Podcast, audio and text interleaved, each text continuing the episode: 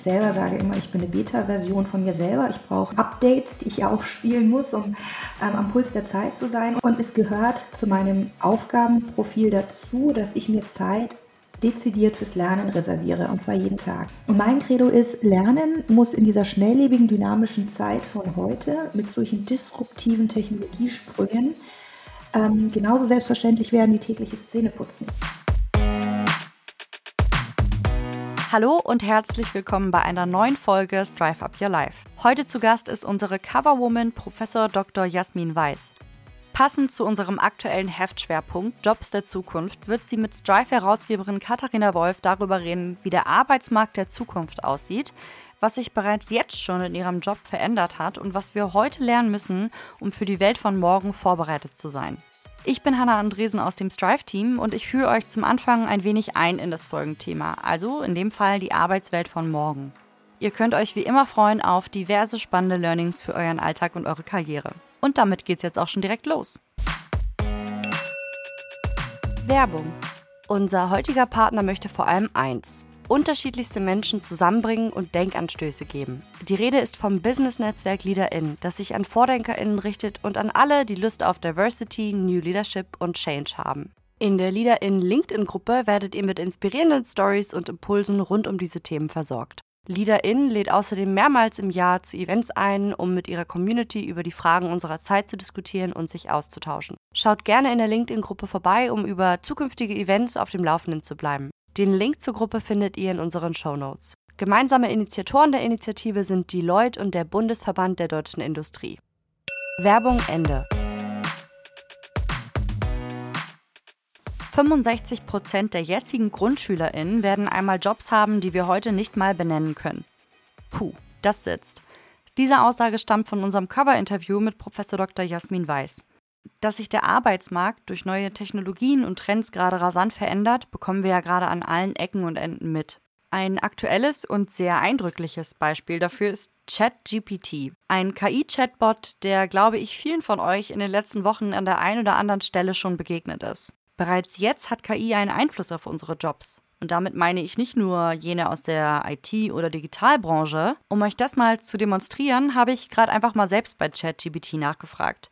Welche Auswirkungen wird KI und sonstige neue Technologien auf den Arbeitsmarkt der Zukunft haben?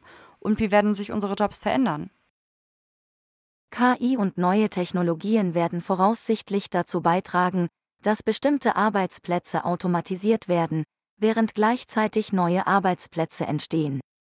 Es wird erwartet, dass einige Arbeitsplätze, insbesondere solche, die routinemäßige Aufgaben beinhalten, durch KI und Automatisierung ersetzt werden, während andere Arbeitsplätze, insbesondere solche, die kreative und soziale Fähigkeiten erfordern, wahrscheinlich bestehen bleiben werden. Es wird auch neue Arbeitsplätze geben, die sich auf die Entwicklung und Anwendung von KI und neuen Technologien beziehen.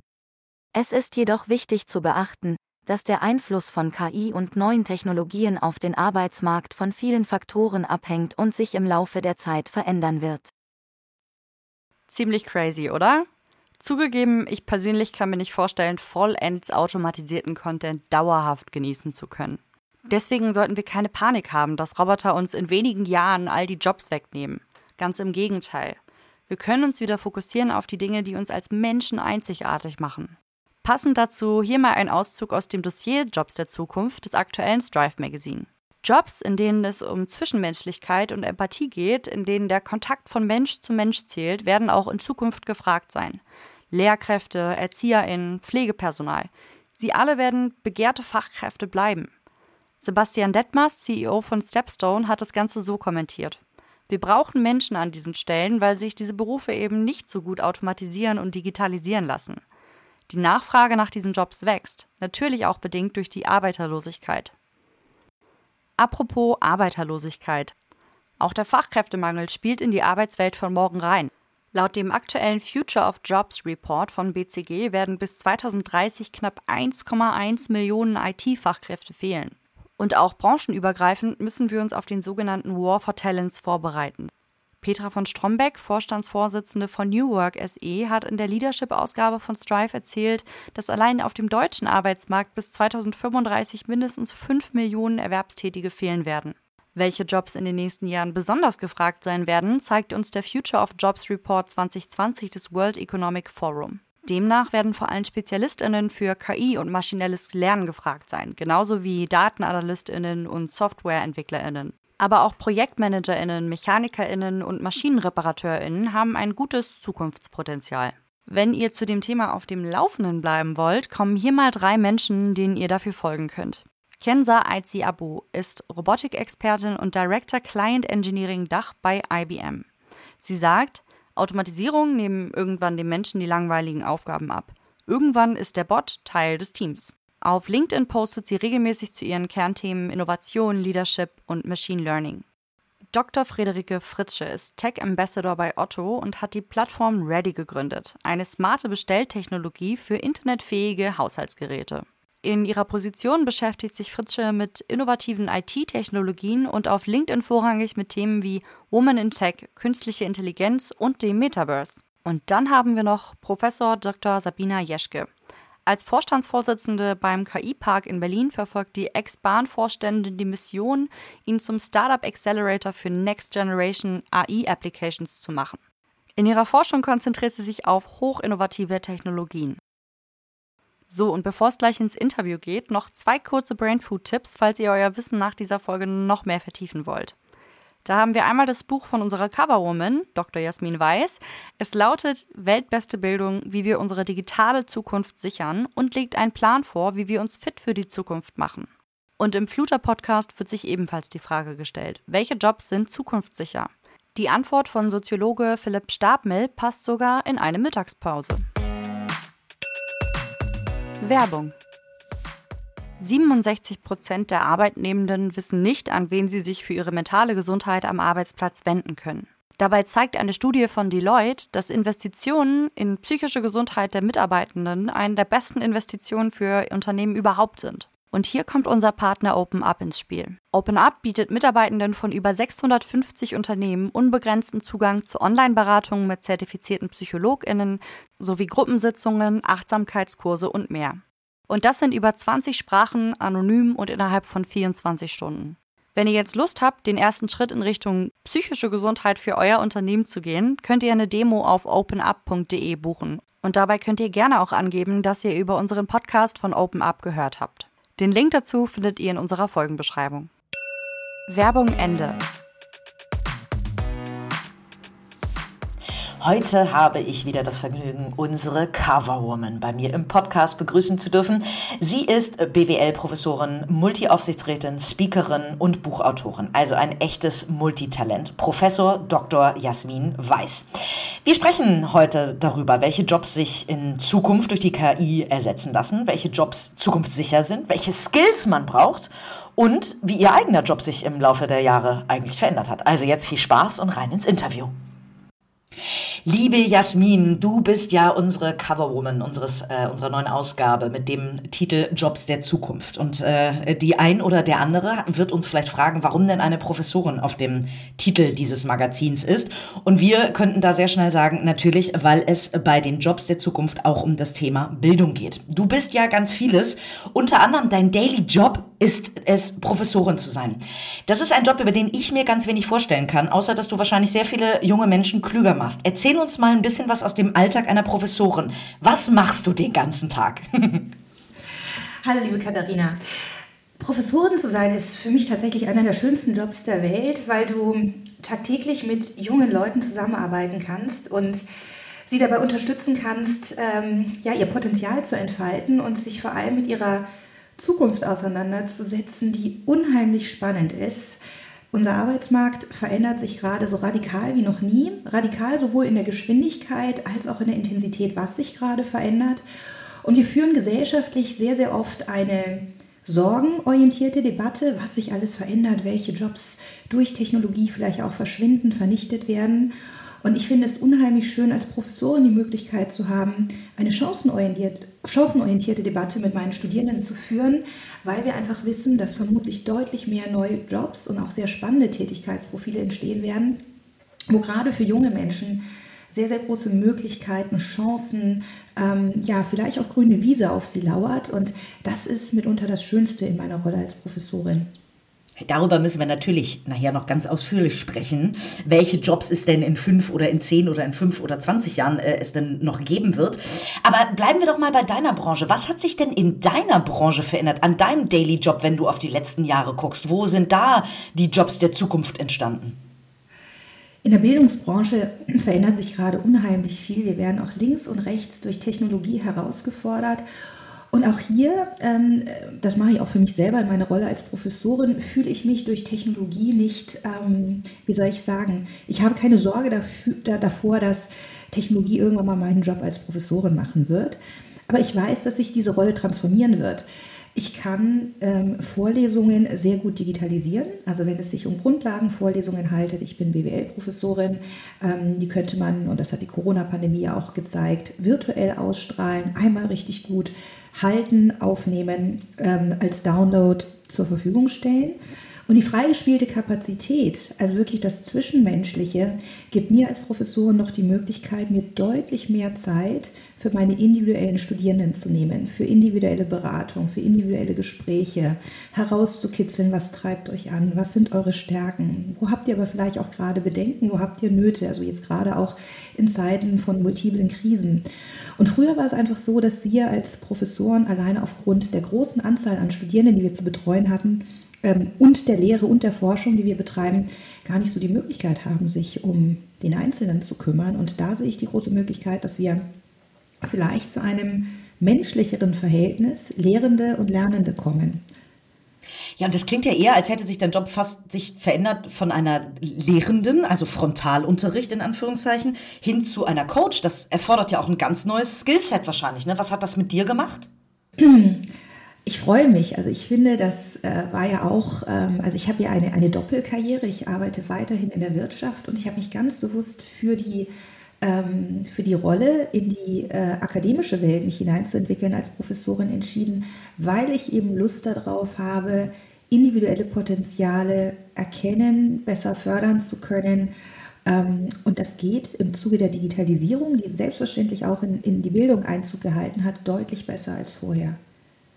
Und welche Skills, wenn du, wenn du dir das an, äh, anschaust, ne? also weggehen nur von dir selber, aber hin zu, ähm, wenn wir uns gerade mal die, die Zeit der Pandemie anschauen, welches Skillset hat sich da rauskristallisiert, was jetzt wichtiger denn je ist? Und natürlich wagen wir dann im nächsten Schritt gleich mal äh, den Blick in die Glaskugel, was in den nächsten Jahren wichtig wird. Aber was hat sich da in den letzten zwei Jahren aus deiner, oder drei Jahren sind es ja schon fast, die wir mit dieser Pandemie leben, ähm, was hat sich da verändert im Skillset, was wichtig ist für die Menschen? Im Allgemeinen oder in meiner Rolle als Professorin? Nee, im Allgemeinen in den Jobs. Also nicht nur bei dir selber, sondern wenn du das siehst, bei, aber auch bei Studierenden, bei deinen Kolleginnen und Kollegen. Ähm, da haben sich ja ganz, also wir sind ja alle ganz anders gefordert gewesen in den letzten Jahren. Was hat sich da verändert? Also zum einen hat sich ganz stark verändert, dass wir, glaube ich, gemerkt haben, wie wichtig es ist, eine ausgeprägte innere Stabilität zu entwickeln in einer immer instabil werdenden Welt, mhm. in der Krise und Transformation nicht mehr Ausnahme, sondern Dauerzustand sind. Das heißt, Selbstkompetenz, die Fähigkeit, sich selber zu reflektieren, wie geht es mir? Also gerade auch in der Pandemie, wo wir ähm, uns deutlich stärker, als wir es vorher kannten, isolieren mussten, ähm, zu Hause mit uns selber beschäftigt waren, ähm, wie geht es mir, ähm, was, was muss ich tun, damit meine physische, meine psychische Gesundheit gewährleistet ist, wie kommuniziere ich, ähm, und zwar in einem gesunden Maß, ähm, wo sehr viel Kommunikation ins Virtuelle verlagert wird, wie schaffe ich es, echte, vertrauensvolle Beziehungen, vertrauensvolle Kommunikation im virtuellen Raum ähm, gestalten zu können. Ähm, für Führungskräfte ähm, auch ganz, ganz stark. Wie halte ich ein Team zusammen, das sich physisch gar nicht mehr so oft begegnet? Wie entwickle ich eine digitale Empathie? Also, obwohl ich, Entschuldigung, obwohl ich einen Großteil meines Teams ähm, nicht mehr tagtäglich im Büro sehe, ihre Mimik nicht erkennen kann, nicht mehr im Gesicht erkennen kann, ob sie noch bei mir sind, ob es ihnen gut geht, ähm, ob sie noch einen Team Spirit haben, wie erkenne ich das im, im digitalen Raum, ähm, wie muss ich meine Kommunikation verändern, damit es mir möglich ist zu erspüren, ähm, wie wir als Team hier noch zusammenarbeiten und wie, wie unsere Beziehungsqualität ist.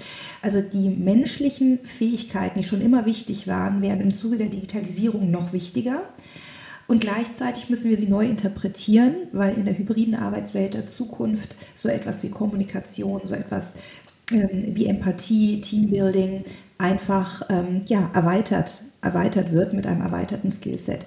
Das ist das eine, Sozialkompetenzen. Und Natürlich werden auch Technologiekompetenz gerade in den neu entstehenden Schlüsseltechnologien wichtiger. Also ich brauche ein Grundlagenwissen von IT und ein Grundlagenwissen in allen neuen Schlüsseltechnologien, wie beispielsweise künstliche Intelligenz. Und zwar egal, in welchen Jobs ich arbeite. Das gilt für jemanden wie mich in der Rolle als Professorin natürlich ganz besonders. Das gilt aber auch für unterschiedliche Funktionen in der Wirtschaft. Das gilt für Ärzte, weil auch Ärzte arbeiten ja nicht nur ähm, mehr mit herkömmlichen Methoden am Patienten, sondern auch dort zieht immer mehr Technologie in die Medizin ein. Das, was du beschreibst, ist ja wahrscheinlich auch schon ein bisschen ein Blick in die Zukunft. Also äh, die Digitalisierung wird wahrscheinlich noch anhalten, es wird andere Fähigkeiten von uns fordern, die Menschlichkeit, also keiner weiß ja, wie lange wir noch in dieser Multikrise festhängen, ähm, aber wahrscheinlich werden wir uns äh, auch danach noch auf eine Zeit einstellen müssen, wo diese Fähigkeiten wichtig sind. Wie schaffen wir es denn, uns da immer wieder up-to-date zu halten? Wie hältst du dich up-to-date? Wo hast du dein Grundlagenwissen, IT, Grundlagenwissen, KI und so her? Hast du ja gerade gesagt. Liest du Bücher, konsumierst du Podcast? Wie hältst du dich up-to-date? Das sind ganz unterschiedliche Lernquellen. Ich glaube, zum einen, bevor ähm, wir über das Wie sprechen, brauchen wir die Erkenntnis, dass es überhaupt erforderlich ist. Und mit dieser Erkenntnis, dass wir, also ich selber sage immer, ich bin eine Beta-Version von mir selber, ich hm. brauche ähm, Updates, die ich aufspielen muss, um ähm, am Puls der Zeit zu sein. Und nicht nur am Puls der Zeit. Also ich bin ähm, Professorin, ich bin in verschiedenen Unternehmen im Aufsichtsrat und da muss man sich ähm, sozusagen nicht nur am Puls der Zeit bewegen, sondern auch vor die Welle setzen zu, äh, zu vielen Themen, für die man dann auch Expertin ist. Und es gehört zu meinem Aufgabenprofil dazu, dass ich mir Zeit dezidiert fürs Lernen reserviere, und zwar jeden Tag. Und mit dieser Erkenntnis, dass ich diese Beta-Version von mir selber bin, ähm, kann ich dann auch guten Gewissens in meinem wirklich vollgepackten Kalender, ich habe auch noch zwei junge Kinder, die ich irgendwie in diese, also das ist ja der schönste Job ähm, zu Hause, aber ich muss irgendwie schauen, dass ich im Kalender ausreichend Zeit habe, diese diversen Rollen unter einen Hut zu bekommen. Und dadurch, dass ich erkannt habe, dass es ohne Lernen nicht geht, meinen Job vernünftig zu machen, ist es einfach im Outlook-Kalender genauso fest drinnen, Zeitblöcke, in denen ich mich wirklich dem Lernen widme, wie jede andere Termine auch. Und sie fallen nicht von der Agenda, nur weil ich busy bin. Und mein Credo ist, Lernen muss in dieser schnelllebigen, dynamischen Zeit von heute mit solchen disruptiven Technologiesprüngen ähm, genauso selbstverständlich werden wie tägliches Zähneputzen. Ich mache es einfach jeden Tag als Ritual und schmeiße es nicht aus meinem Kalender raus weil der Kalender einfach gerade pickepacke voll ist. Das ist ja alles eigenmotiviert. Ähm, was muss denn unser Bildungssystem oder tut unser Bildungssystem genügend, um uns auf diese Welt vorzubereiten? Ja, leider noch nicht. Ähm, wir haben hier zwar in den letzten zwei und dreiviertel Jahren Pandemie bedingt, und das ist eigentlich auch eine ganz schöne Ironie, dass wir erstmal ein Virus gebraucht haben, um endlich zu erkennen, dass wir zu spät dran sind, was die Digitalisierung ähm, unserer Bildung betrifft. Ähm, hier sind wir ein Stück vorangekommen, aber wir sind noch bei weitem nicht dort, wo wir sein müssten. Ähm, das ist schade, weil unser Bildungssystem sollte nicht hinterherhinken, sondern sollte eigentlich immer den Blick strategisch in die Zukunft richten. Welche Fähigkeiten werden wichtiger? Ähm, was müssen Menschen, und damit meine ich nicht nur die jungen Menschen, die wir an unseren Schulen und Hochschulen ausbilden, sondern Lernen muss ja ein ganzes Leben lang erfolgen. Also auch die beruflichen Weiterbildungssysteme brauchen diesen strategischen Blick in die Zukunft, um abzuleiten, was müssen wir heute den Menschen beibringen, was müssen wir heute lernen, um für die Welt von morgen vorbereitet zu sein. Ähm, warum habe ich vorhin die Eigenmotivation so stark betont? Ähm, am Beispiel meiner eigenen Person, weil es ohne diese Eigenmotivation nicht geht. Ähm, wir wissen aus der Lernforschung, dass das beste Bildungsangebot zum Scheitern verurteilt ist, wenn der Lernende nicht eine hohe Eigenmotivation mitbringt.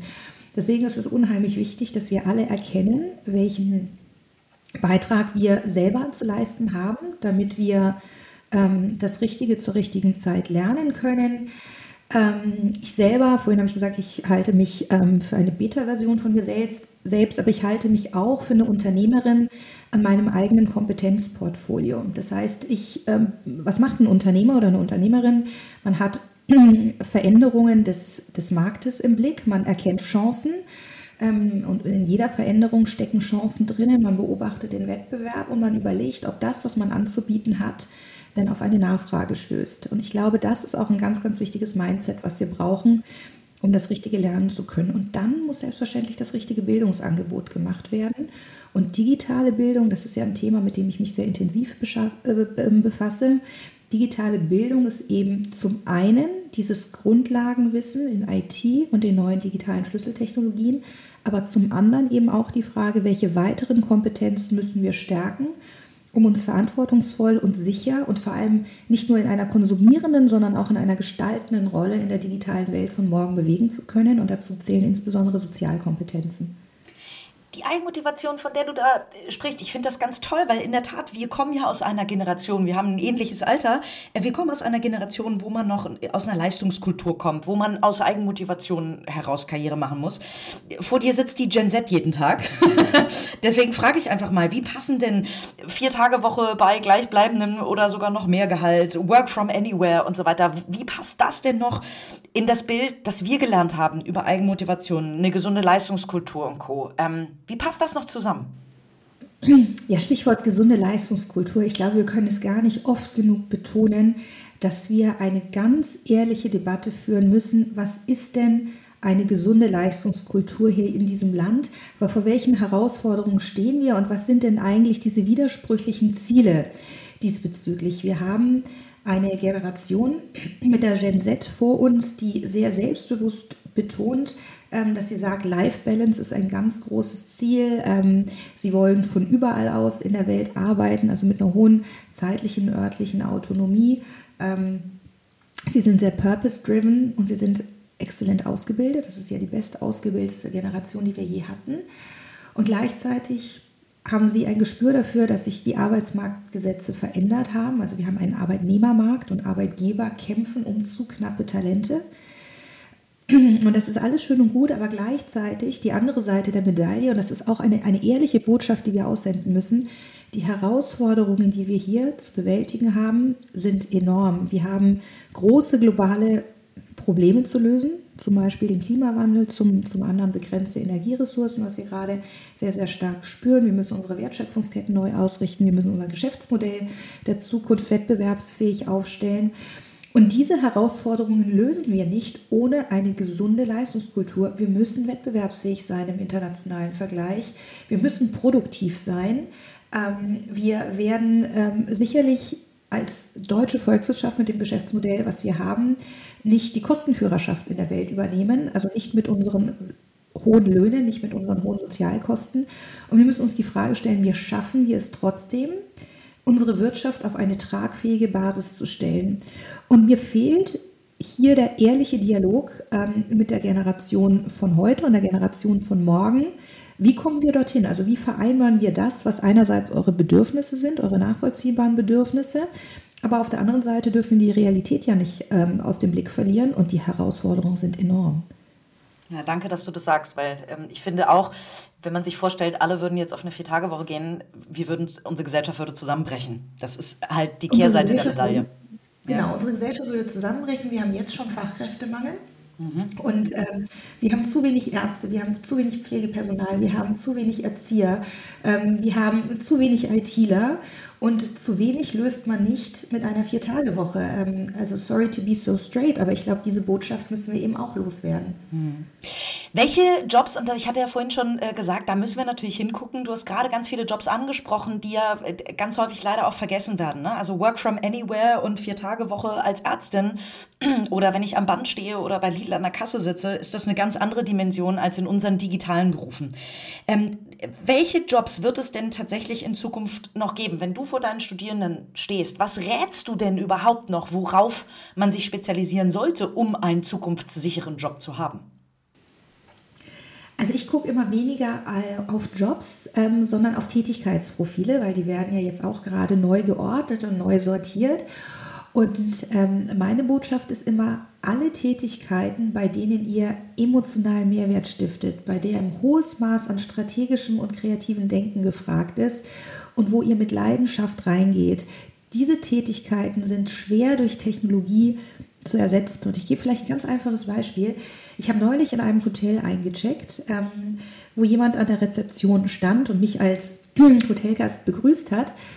Und dieser Prozess lief so standardisiert und mit wenig Fingerspitzengefühl für den Gast, mit, mit, mit wenig Sozialkompetenz ab, dass ich mir in dem Moment gedacht habe, wenn mich jetzt ein humanoider Roboter, Service-Roboter, wie er in einigen Hotels in Japan schon im Einsatz ist, eingecheckt hätte, hätte es für mich keinen wahrnehmbaren Unterschied gemacht. Also grundsätzlich mal ein Tätigkeitsprofil als Rezeptionist ähm, kann, kann an Technologie delegiert werden und diese humanoiden Roboter sprechen auch noch mehrere Sprachen. Wenn ich aber, wie das in meinem Lieblingshotel am Tegernsee der Fall ist, ich werde unheimlich wertschätzend begrüßt mit ganz hoher Aufmerksamkeit, mit ganz viel Wertschätzung, ähm, mit so viel Menschlichkeit. Ich kann mir schwer vorstellen, das ist exakt das gleiche Tätigkeitsprofil, dass diese Leistung durch einen humanoiden Roboter in der gleichen Form erledigt werden kann. Schwer vorstellbar. Und das gilt für ganz, ganz viele andere Tätigkeitsprofile auch. Ich kann auch als Professor eine so leblose Lehre machen, dass ich vorne im großen Hörsaal im Audimax stehe und meine Standardvorlesung runterbete, ähm, wo es äh, fast keine Rolle spielt, ob jetzt da vorne auf der großen Screen einfach nur digital jemand auf Play gedrückt hat und eine aufgenommene Vorlesung abspült oder ob ich physisch da vorne bin. Wenn ich aber meine Studenten einbinde, in ihre Gesichter schaue, ob sie noch bei mir sind, sie durch Fragen dazu animiere, selber sich mit dieser Thematik auseinanderzusetzen, selber sich ähm, mit einer Problemstellung auseinanderzusetzen und die Antworten selber zu geben, individuelle Ansprache mache, dann ist das ein und das gleiche Tätigkeitsprofil, aber eben nicht durch Technologie zu ersetzen. Und mein Wunsch wäre, dass wenn wir uns die Frage stellen, wie kann ich nicht ersetzt werden am Arbeitsmarkt der Zukunft, dass wir uns ganz stark darauf besinnen, was zeichnet uns als Menschen aus. Und dann sind wir bei solchen Themen wie Sozialkompetenzen. Und das Wertvollste, was wir, ich hatte vorhin gesagt, ich bezeichne mich als Unternehmerin an meinem eigenen Kompetenzportfolio. Das Wertvollste, was wir unserem Kompetenzportfolio zufügen können, ist eine gute Mischung aus Sozialkompetenz gepaart mit Technologiekompetenz. Und das ist auch in Zukunft unheimlich wertvoll und kann schwer ersetzt werden. Das heißt eigentlich, wenn ich das ähm, äh, richtig zusammenfasse, müssten ja selbst ITler die Zukunft fürchten. Denn es gibt ganz viele Jobs, klar, eine KI zu programmieren, ähm, das wird die KI selber zumindest noch nicht ganz schaffen, noch muss sie ja ein bisschen lernen. Aber wenn ich mir überlege, so einen Webshop irgendwann mal aufzusetzen, und ich meine jetzt nicht das Design, das erfordert wieder Kreativität, aber alleine das runter zu programmieren, also jetzt als, als Laie gesagt, die Einsen und Nullen zu schreiben, also einen Code zu schreiben, das müsste ja eigentlich auch standardisiert werden, oder? Ja, es gibt jetzt schon Algorithmen, die äh, neue Algorithmen programmieren. Also, also Machine Learning macht es möglich. Das heißt, auch ein ITler, mit, ähm, von dem wir ausgehen, dass er eine hohe IT- und Technologiekompetenz mitbringt, muss sich die Frage stellen, was ähm, unterscheidet mich denn von einer immer intelligenter und ähm, lernfähigen ähm, Software. Und auch da komme ich wieder zum Thema Sozialkompetenz. Ein ITler, der empathisch die Bedürfnisse versteht, der Anwender, also der sich hineindenkt, was brauchen die eigentlich, damit sie möglichst barrierefrei, möglichst niederschwellig, äh, möglichst intuitiv mit dem, was ich hier erschaffe, umgehen können. Welches äh, Werteverständnis sollen wir diesen Algorithmen ein, ähm, äh, also mitgeben, weil äh, also Software funktioniert ja nie ohne ein bestimmtes Werteverständnis, was die Softwareentwickler mitbringen. Ähm, und das ist urmenschlich. Also da, äh, das ist etwas, was wir ja auch nicht abgeben sollten. Also da entwickelt sich auch ein, ein Anforderungsprofil an ITler deutlich weiter mit, mit, einem, mit einer stärkeren Ausrichtung auf äh, was bedeutet es eigentlich, äh, ja, Mensch zu sein. Und wir sehen das auch in den ganzen neuen Studiengängen, die entstanden sind, hier in München zum Beispiel, an der TU München. Ähm, Ethics in AI, also eine wunderbare Kombination aus Softwareentwicklung, künstliche Intelligenz gepaart mit Ethik und einer ethischen Auseinandersetzung. Wie wollen wir eigentlich die Software schreiben, damit die Technologie den Menschen dient und nicht andersherum? Ähm, das sind die neuen Anforderungsprofile auch in der IT. Ja, spannend. Das, was du sagst, eigentlich äh, ne, könnte man so zusammenfassen, je technologieaffiner ich bin, desto mehr brauche ich die Sozialkompetenz oder muss ich mir die Sozialkompetenz anlernen. Und je mehr Sozialkompetenz ich habe, aber nicht so digitalaffin oder technikaffin ich bin, dann muss ich da nachhelfen. Also das ist doch schon mal eine gute Hausaufgabe für uns alle, uns erstmal einzuordnen und dann zu wissen, wo wir vielleicht noch lernen können. Ist es denn aus deiner Sicht überhaupt noch, ja, was heißt notwendig? Ich meine, wir reden alle seit Steve Jobs Rede wahrscheinlich ähm, in, oh Gott, wo war es? Stanford oder so? Also an seiner ehemaligen Uni, genau reden wir alle darüber, braucht es eigentlich noch ein Studium? Wenn ich mir angucke, ich habe Jura studiert und mein äh, Studium nie im, im Job angewandt, also links und rechts bestimmt mal, aber nie als Job angewandt. Würdest du heute überhaupt noch dazu raten, zu studieren? Ähm, ich glaube, die Frage kann man ja nicht pauschal für jeden beantworten, ähm, weil auch nicht jeder, ähm, also nicht, nicht jeder genießt ein Studium und nicht jeder ist für ein akademisches Studium geeignet. Ähm, aber ich glaube, die Frage zielt ja eher danach, ähm, brauchen wir überhaupt so ein formales Studium, wenn sich die Welt da draußen so schnell verändert und wir alle wissen, die Halbwertszeit von Wissen sinkt. Mhm. Ähm, ich glaube, wir brauchen flankierende Schnellboote in der Bildung. Also ein Studium alleine wird mich nicht wohlbehalten in die Rente führen. Ähm, ich kann nicht besonders viel aus meinem BWL-Studium anwenden für das, was ich heute tue. Aber mein BWL-Studium hat eine gute Grundlage geschaffen, in Metakompetenzen, und zwar in methodischen Metakompetenzen, ähm, aber eben auch in fachlichen Metakompetenzen. Ich habe gelernt, wie ich eine saubere empirische Studie erstelle. Ich habe gelernt, wie man ein komplexes Problem herunterbricht. Ich habe gelernt, was es bedeutet, ein, in einem diversen Team meine Rolle einzunehmen und mir zu überlegen, welchen Wertbeitrag kann ich machen mit dem, was ich mitbringe. Ähm, und das sind so Metakompetenzen, die lernt man ähm, in einem guten Studium wirklich gut und kann sie auch in die Zukunft hineintragen. Deswegen ist so meine Antwort ähm, für Menschen, die sich grundsätzlich vorstellen, dass ein Studium ihnen Spaß machen würde und, und, und dass, dass sie auch dafür geeignet sind, zu sagen, das eine tun und das andere nicht lassen, studiert gerne, aber bleibt weiter am Ball und später braucht ihr ähm, schnelle Weiterbildungsmöglichkeiten, die euch äh, vielleicht innerhalb von drei Monaten befähigen, eine neue Kompetenz, ein neues Skillset zu erlernen, das, ist, ähm, das erforderlich ist, um, um, um die Gegenwart und die Zukunft zu meistern, was in eurem Studium vielleicht noch gar nicht existiert hat. Ja, und wahrscheinlich braucht man auch eine ganze Menge praktische Skills. Ne? Ich meine, am Ende, wenn ich mir deinen Lebenslauf angucke, du bist zwar Professorin quasi im Hauptjob, du bist aber Multi-Aufsichtsrätin, ähm, du schreibst Bücher, sehr erfolgreich auch noch, bist Speakerin. Also von daher, du hast ja auch ähm, ein, ein Skillset, was deutlich über das hinausgeht, was man in erster Sekunde, in der ersten Sekunde über dich denken könnte. Hast ne, hands-on gearbeitet bei Accenture, bei BMW ist das auch das Skillset, für das du heute in den Aufsichtsrat geholt wirst, dadurch, dass du das theoretische Wissen hast, es aber praktisch anwenden kannst? Oder warum holen sich Unternehmen jemanden wie dich zum Beispiel in den Aufsichtsrat?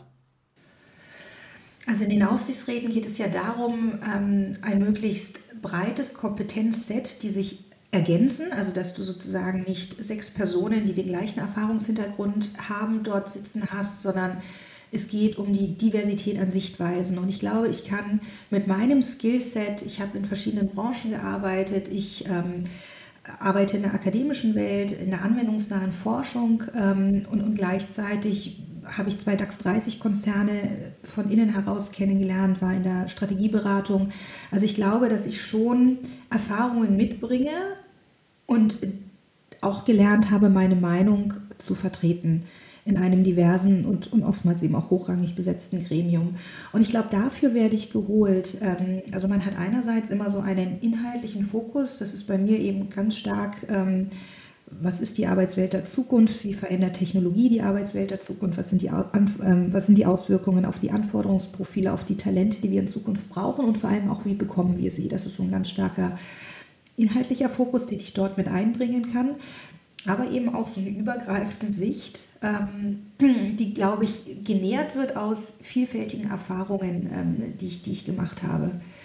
Und ähm, weil, weil, du vorhin gefragt hast, wie halte ich eigentlich mein Lernen aktuell? Also ich habe zum einen natürlich diese dezidierten Blöcke fürs Lernen in meinem Kalender drinnen wo ich mich zum Beispiel, ich hatte letztes Jahr einen Fokus auf künstliche Intelligenz, da habe ich mir sehr viel ähm, ja, Online-Trainingsformate zum Thema künstliche Intelligenz, also im selbstgesteuerten Lernprozess ähm, angeeignet. Aber am meisten lerne ich tatsächlich zum Beispiel in einer Aufsichtsratssitzung wie gestern, wo ich von Kollegen lernen kann, denen ich aufmerksam zuhöre, mit denen ich in die Diskussion gehe, die einen anderen Erfahrungshintergrund habe als ich. Ich sage mal, ich mache, ich ähm, auch im Alltag wende ich zwei Techniken an. Das eine ist Hardcore Listening, weil Zuhören ist eine wunderbare Methode, um neues Wissen aufzusagen, aber eben auch Hardcore Questioning. Ähm, und dadurch, dass ja unser Tag nur 24 Stunden hat und wir einfach sehr viel oftmals auch arbeiten, versuche ich Arbeiten und Lernen zu synchronisieren und von den Menschen zu lernen, mit denen ich ohnehin zusammenarbeiten muss. Und für mich, ich bin absolut der Lerntyp soziales Lernen, also von anderen Menschen lernen. Ähm, und das funktioniert bei mir sehr, sehr gut. Ja, du gehst ja in ganz vielen Punkten äh, andere Wege, was ich total beeindruckend finde. Ne? Man würde ja auch von, also von einer Multiaufsichtsrätin würde ich das vielleicht äh, vermuten, von einer Professorin ehrlicherweise nicht, dass sie so aktiv bei LinkedIn ist. So bin ich auch auf dich aufmerksam geworden. Du hast mehr als 70.000 Follower mittlerweile bei LinkedIn. Ähm, also eine ganz aktive äh, Audience da auch, die dir täglich äh, zuhört. Nicht nur deine Studierenden, sondern äh, auch äh, mehr als 70.000 Menschen bei, bei LinkedIn. Wann hast du beschlossen, diesen Weg zu gehen, eine Personal Brand für dich tatsächlich aufzubauen? Aufzubauen?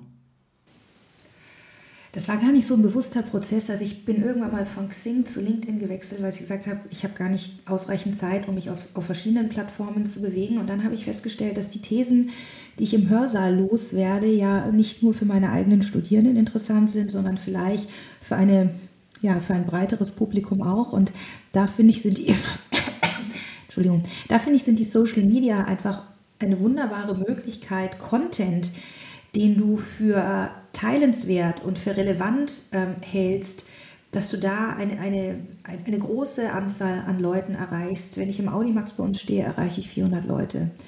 Ähm, wenn ich etwas auf LinkedIn poste, erreiche ich ein paar hunderttausend ähm, Menschen, die ähm, diesen Post lesen. Und ich finde, wir haben, und das ist ja auch etwas, ähm, worüber ich sehr gerne spreche, Bildung ist kein Nullsummenspiel, sondern ich finde, wir profitieren alle davon, wenn wir unser Wissen teilen. Und ich teile sehr gerne Erkenntnisse über die Arbeitswelt der Zukunft oder über die Jobs der Zukunft, über die Future Skills, weil ich einfach finde, ich möchte als Wissenschaftlerin nicht nur, ich habe ich hab den Anspruch, auch einen, einen, einen Bildungsauftrag ähm, zu erfüllen, der, der über meine eigene Hochschule hinausgeht.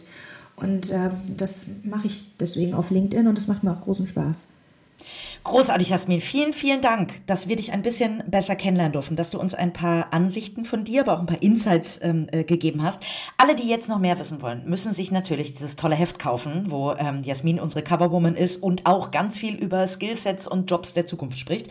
Jasmin, es ist unfassbar, aber die halbe Stunde ist schon wieder um. Wir könnten wahrscheinlich noch 100 Jahre quatschen. Deswegen sage ich einfach an der Stelle ganz, ganz, ganz lieben Dank, ähm, dass du dir Zeit für diesen Podcast genommen hast, dass du unsere Coverwoman bist. Und ich freue mich jetzt riesig auf diese zwei Monate mit dir auf dem äh, Cover der Strive. Also vielen, vielen lieben Dank für deine Zeit und dein Engagement in Sachen Strive. Danke an euch, liebe Katharina. Dieser Podcast wird herausgegeben von Strive Publishing GmbH und produziert von Auf Wellenlänge. Dir hat diese Folge gefallen? Sehr gut. Dann abonniere unseren Podcast und gib uns, wenn du magst, eine Bewertung. Im besten Fall natürlich eine gute. Wir freuen uns außerdem sehr, wenn ihr unseren Podcast auf Social Media teilt und die Kanäle des Strive Magazine verlinkt. Bis zur nächsten Folge.